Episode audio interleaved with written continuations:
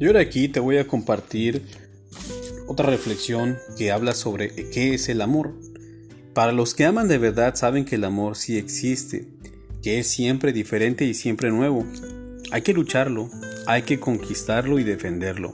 Llamamos amor a la fuerza que nos conecta con la acción hacia el ser amado y nos impulsa hacia la pareja. Amor es esa emoción de sabernos aceptados y nos da seguridad. El amor transforma, libera, despierta lo mejor que hay en nosotros, nos hace crecer como personas.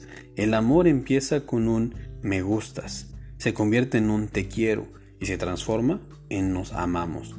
Llamamos amor al encuentro de una libertad y otra libertad, al compromiso de dos libertades, aún así libremente dado, libremente aceptado y diariamente repetido, a la esperanza de que mira hacia mañana a ese que hace la felicidad de los dos y de quienes lo rodean, porque amor es la decisión de ser pareja en el respeto de la libertad de la otra persona y de su originalidad, sin pretender, sin pretender aprisionarla en el castillo de nuestro egoísmo. Amor es una experiencia intensa de haber encontrado a la persona a la que estábamos esperando desde siempre, el otro yo, y sentir que hemos tocado el cielo con las manos.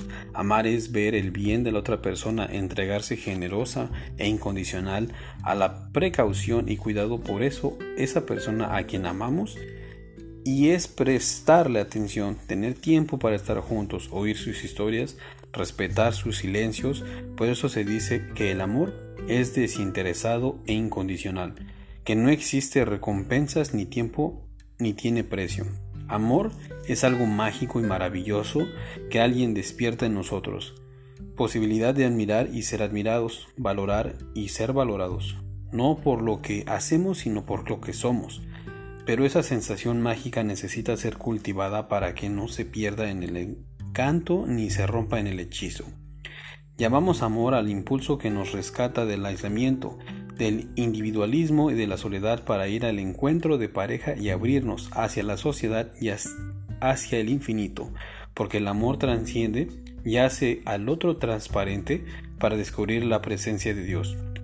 El amor hay que conquistarlo, descubrirlo, renovarlo todos los días. Lo más serio de este asunto es que hay que aprender a amar porque por desgraciadamente nadie, nadie nace aprendiendo y las improvisaciones a veces pueden producir catástrofes. El otro problema es que no existen fórmulas ni recetas porque el amor tiene que inventarlo cada pareja. Frase de Isabel Corpas de Posada.